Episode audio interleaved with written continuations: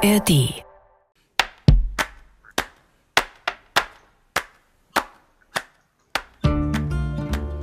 Das ist das Lied, das ich offenbar dieses Jahr am häufigsten bei Spotify gestreamt habe. Ende November kommt ja immer ein personalisierter Spotify-Jahresrückblick, den man sich angucken kann, den viele dann auch in den sozialen Medien teilen. Ganz geschickt auch von Spotify, macht man gleich Werbung für sie. Jedenfalls, ich war auch neugierig, was es bei mir dieses Jahr war. Jack Blount und Demina mit Give Up the World. Bei dir, Florian? Ich habe leider keinen Jahresrückblick. Ich wechsle immer zwischen verschiedenen Streamingdiensten, darunter auch Spotify, je nachdem, wer das bessere Angebot hat. Insofern fehlt mir leider mein Social Media tauglicher äh, Jahresrückblick. Ist aber ja schon ein bisschen beängstigend, dass Spotify aus Schweden mich und meinen Musikgeschmack, wenn ich das nutze, tatsächlich dann so gut kennt und analysiert, machen ja viele Randthema. Wir wollen uns ja heute eigentlich mit der Art beschäftigen, wie Spotify dann auch das Geld verdient, das es von uns bekommt. Also momentan diese 9,99 Euro im Monat für die Abogebühr. Und damit herzlich willkommen zu Medien Cross und Quer. Mein Name ist Florian Mayer. Und ich bin Katrin Auer. Hallo. Spotify wird nämlich im kommenden Jahr seine Ausschüttungsregeln verändern. Wichtigste Änderung ist, Künstlerinnen und Künstler, deren Songs nicht die Schwelle von 1000 Streams pro Jahr überschreiten, kriegen keinen Cent mehr. Die kriegen also nichts mehr ab vom Kuchen, den Spotify da eigentlich zu verteilen hat. Das dürfte für sehr viele eher unbekannte Musikerinnen und Musiker heißen, es gibt keine Ausschüttung mehr. Das ist dann für die endgültig so wie damals, ja, in den 2000er Jahren, es werden sich noch ein paar dran erinnern, als man dann im Internet über diverse Dienste illegal Musik runtergeladen hat, was ja wirklich zum Desaster geführt hat für Urheber, Interpreten, die Labels, die Plattenfirmen. Die haben kaum noch Geld verdient denn CDs und Platten waren dann eigentlich nichts mehr, was man noch äh, irgendwo im Markt gekauft hat. Deshalb war es ja auch so eine Art Hoffnungsschimmer, als dann die Streamingdienste wie Apple Music, Spotify oder Amazon gegründet wurden. Die Hoffnung war, dass Musiker wenigstens etwas verdienen, wenn die Menschen ihre Musik zu Hause und unterwegs hören. Allerdings hat sich diese Hoffnung ohnehin nur für wenige Künstlerinnen und Künstler so erfüllt, dazu später mehr. Und jetzt also nochmal eine Veränderung der Ausschüttungsregeln. Ja, und fünf Kolleginnen und Kollegen vom Bayerischen Rundfunk haben dieses Jahr eine sehr aufwendige investigative Recherche gemacht und daraus einen Dreiteiler für die ARD gibt's in der ARD-Mediathek zum Anschauen. Da geht's um die Musikindustrie und das Geld, das da drin steckt und dann auch insbesondere über das, was wir gerade schon geredet haben, Spotify. Dirty Little Secrets heißt dieser Dreiteiler. Und mit einer der Autorinnen können wir jetzt sprechen. Hallo Julia Schweinberger. Hallo, ich freue mich sehr, dass ich da sein darf.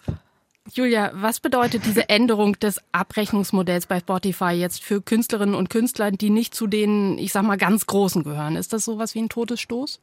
Also, jetzt muss man natürlich sagen, dass wer 1000 Streams auf Spotify generiert, verdient jetzt nicht damit viel Geld. Das sind umgerechnet drei Euro.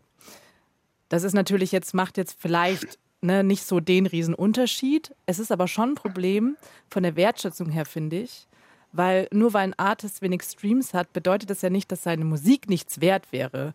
Und ich weiß auch, dass viele Künstlerinnen und Künstler das schon problematisch sehen, dass einfach sie jetzt dann gar nichts mehr davon bekommen sollen.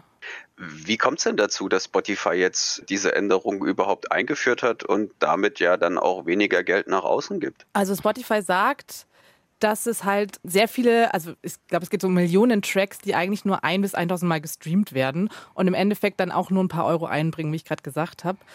Und diese wenigen Euro kommen manchmal gar nicht bei den Artists an, weil da zum Beispiel Banken ähm, eine Gebühr erheben für eine Transaktion oder auch manche Labels zum Beispiel sagen, es muss ein Mindestbetrag erreicht werden. Und sie wollen eben damit das Geld an die anderen Artists an die auszahlen. Und ich finde aber so ein bisschen problematisch, dass sie das halt benennen mit, also sie schreiben auch auf der Website, es geht dann um die Hardworking Artists, die sollen mehr Geld bekommen. Und ich finde auch das schwierig zu sagen, weil nur weil jemand vielleicht 900 Streams hat, heißt es ja nicht, dass er kein hart arbeitender Künstler wäre. Wie funktionieren denn diese Ausschüttungen von Spotify bisher? Was passiert ganz grob mit meinen 9,99 Euro Abogebühr pro Monat? Also es gibt ja diesen einen großen Topf, und da geht das ganze Geld rein. Und an diesem Topf wird jeder, der irgendwas auf Spotify hochlädt, beteiligt. Also wer mehr Streams hat, bekommt am Ende auch mehr Geld. Jetzt kann man natürlich sagen, wo ist das Problem? Früher war es ja so, man ist in den Laden gegangen, hat sich ein Album gekauft und hat einmal vielleicht 10 Euro bezahlt. Und dann hast du dieses Album entweder einmal gehört oder in den Schrank gestellt und nie wieder gehört oder du hast es wochenlang rauf und runter gehört. Was beim Künstler ankam, war immer dasselbe. Also da hat das keinen Unterschied gemacht, ob du die Platte ganz oft gehört hast oder ganz wenig. Jetzt beim Streaming ist es aber anders, weil ein Artist eben nur Geld verdient, wenn er ganz, ganz, ganz oft gestreamt wird. Und das Problem dabei ist, dass es Musik gibt, die kann man total oft streamen und hören, weil sie einfach dafür gemacht ist, wie so moderne Popsongs sozusagen. Aber sagen wir mal etwas ausgefuchstere Jazz-Titel, da ist es in der Natur der Sache, dass man sie nicht repetitiv hört. Das ist das Problem, richtig? Genau, also es ist einfach für manche Musikgenres wirklich ein Problem, wie du gerade gesagt hast. Ein Jazzalbum wird vielleicht nicht so oft gehört wie eben das Album von Taylor Swift. Aber es gibt auch viele andere Künstler, auch zum Beispiel auch vielleicht ein Herbert Grönemeyer. Da wird das Album von vorne bis hinten durchgehört, aber jetzt nicht halt in der Dauerschleife gespielt. Und das ist halt einfach zum Nachteil dieser Künstler, ja. Konntet ihr denn rausfinden, wenn es diesen einen großen Topf gibt, nach welchen Kriterien dann wie verteilt wird? Ist das dann einfach schlicht, okay, dein Song wurde am allermeisten gestreamt, insofern gehört dir der größte Anteil aus dem, was da in diesem Topf vorhanden ist? Also grob gesagt kann man das so sagen, ja. Also es geht natürlich eben wirklich nach den Anteil, also wie oft man gestreamt wurde. Aber das Problem insgesamt beim Streaming ist, dass es total intransparent ist. Also da gibt es noch so viele Zusatzsachen, die man wirklich gar nicht wirklich durchschauen kann. Es ist ja zum Beispiel so, dass Spotify nicht direkt an die Künstlerinnen und Künstler auszahlt, sondern oft da wer dazwischen steht, nochmal ein Vertrieb oder auch ein, ein Label. Und die haben wieder Verträge. Und da allein gibt es schon unterschiedliche Auszahlungen.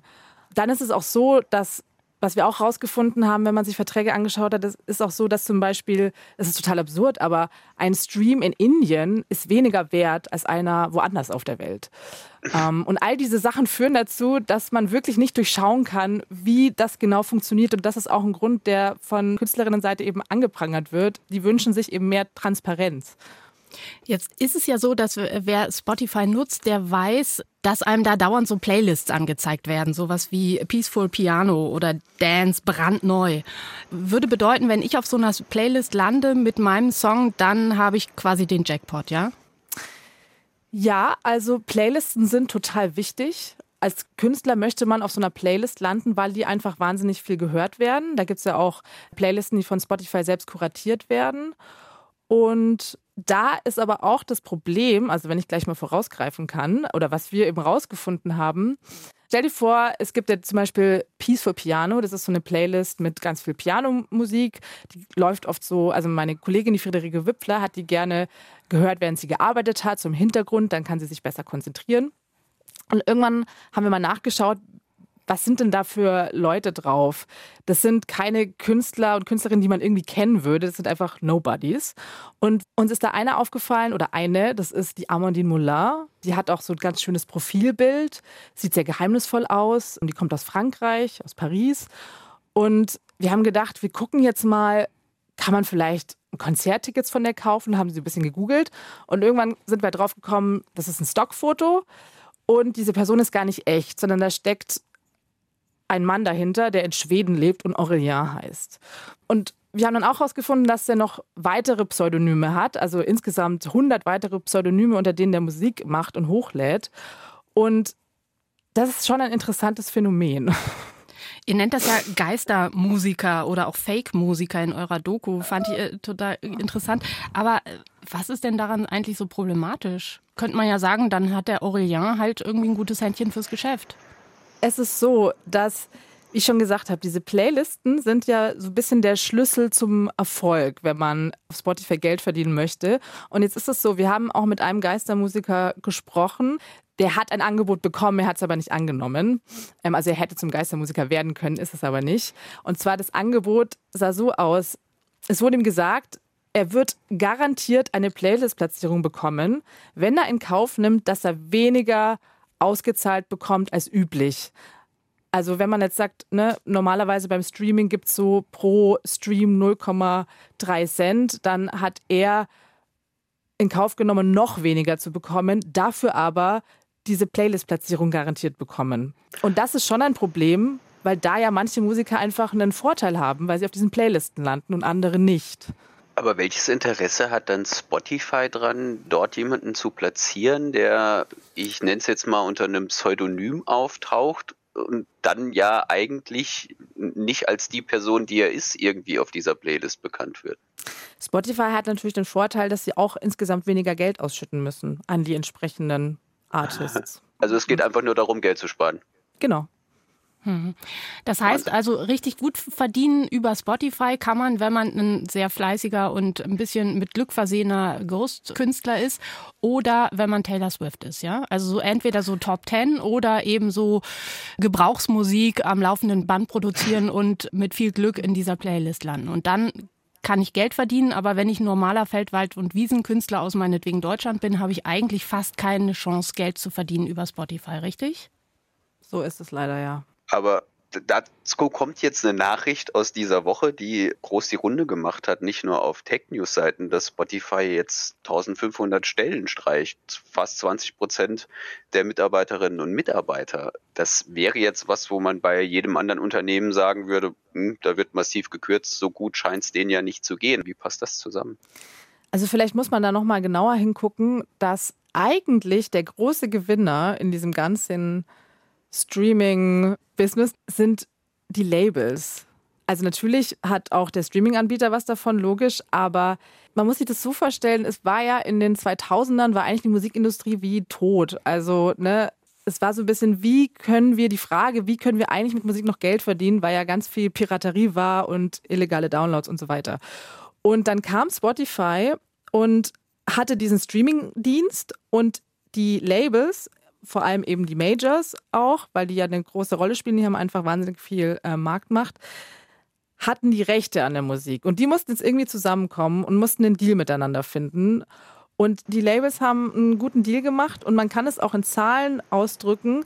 Es gibt eine Studie, da wird geguckt, wie viel kommt denn von den Streaming-Geldern bei den jeweiligen Partnern an? Und Spotify verdient eigentlich nur 30 Prozent der Streaming-Einnahmen und die Labels haben 42,4 Prozent. Also die kriegen den größten Batzen. Und da deswegen ja würde ich sagen, Artists also nicht mehr viel übrig. Genau, also die Interpreten und Interpretinnen sind mit 12,7 Prozent dabei. Also das ist schon verdammt wenig. Vor allem, wenn man bedenkt, das sind ja die, die wirklich auch die Musik kreieren. Ja. Es gab ja auch immer wieder mal Protest aus der Ecke der Künstlerinnen und Künstler in den letzten Jahren. Die haben dann immer mal sowas gesagt wie die Hoffnung, die wir am Anfang mit diesen Streamingdiensten verbunden haben, die haben sich nicht erfüllt. In eurem Dreiteiler habt ihr auch einige Leute an einen Tisch geholt, die sich gemeinsam ärgern sozusagen. Balbina ist dabei, Peter Maffei, Rocco Schamoni zum Beispiel. Aber die haben schlicht keine Alternative, oder? Wie würdest du es einschätzen? Ja, also Spotify ist der Marktführer. Und selbst wenn man jetzt nicht unbedingt viel Geld mit dem Streaming da verdient, muss man dort stattfinden, weil sonst existiert man nicht, weil einfach so viele Leute Spotify nutzen. Und man merkt auch ein bisschen, oder wir haben auch gemerkt, dass Spotify so viel Macht hat, weil es wahnsinnig schwer war, Künstlerinnen und Künstler zu finden, die sich wirklich vor der Kamera positionieren und dazu was sagen. Also das war wirklich ein Prozess über Monate, diese Leute zu finden oder auch, also in Hintergrundgesprächen haben ganz viele mit uns gesprochen, aber die Leute dann wirklich an diesen Tisch zu holen, dass die sagen, okay, ich setze mich da hin und mit meinem Gesicht, das war wahnsinnig schwierig. Und da haben wir auch gemerkt, eben wie viel Macht Spotify hat das zeigt ja, dass Spotify als der große Streaming-Anbieter bei der äh, ganzen Geschichte einfach einen sehr, sehr ja, großen Einfluss hat, durchaus auch Macht ausüben kann, wenn sich selbst große Stars eher zurückhalten, um da öffentlich dagegen anzugehen. Es muss ja irgendwie eine, eine Lösung für dieses Problem dann auch geben, wenn am Ende nur jetzt die Major-Labels verdienen, die Artists hinten runterfallen und Spotify dann ein bisschen Gewinn mitmacht wie kann das aussehen, dass das Ganze fairer abläuft für alle Beteiligten? Also sowohl für die, die die Musik produzieren, als auch für die Konsumenten, als auch für den, der die Dienstleistung bereitstellt. Also einmal glaube ich, ist es total wichtig, dass man halt auch mit den Artists spricht, auch bei diesen jetzt ne, der Änderung, dass jetzt irgendwie ab 1000 Streams erst gezahlt werden soll, wurden, glaube ich, auch keine Künstlerinnen und Künstler dazugeholt und mal mit denen gesprochen, was wünscht ihr euch eigentlich? Also das ist ein Punkt. Es müsste transparenter sein, wie abgerechnet wird, dass man das auch ein bisschen mehr verstehen kann.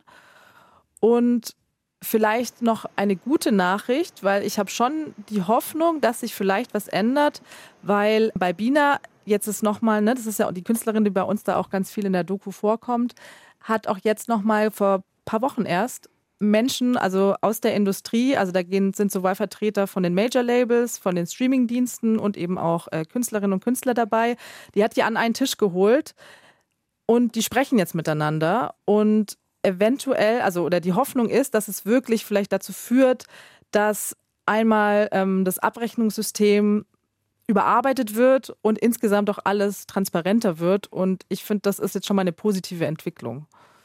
Julia Schweinberger, Mitautorin des wirklich sehr empfehlenswerten Dreiteilers Dirty Little Secrets. Den finden Sie in der ARD Mediathek. Vielen Dank, Julia. Sehr gerne. Medien, Cross und Quer, der Podcast.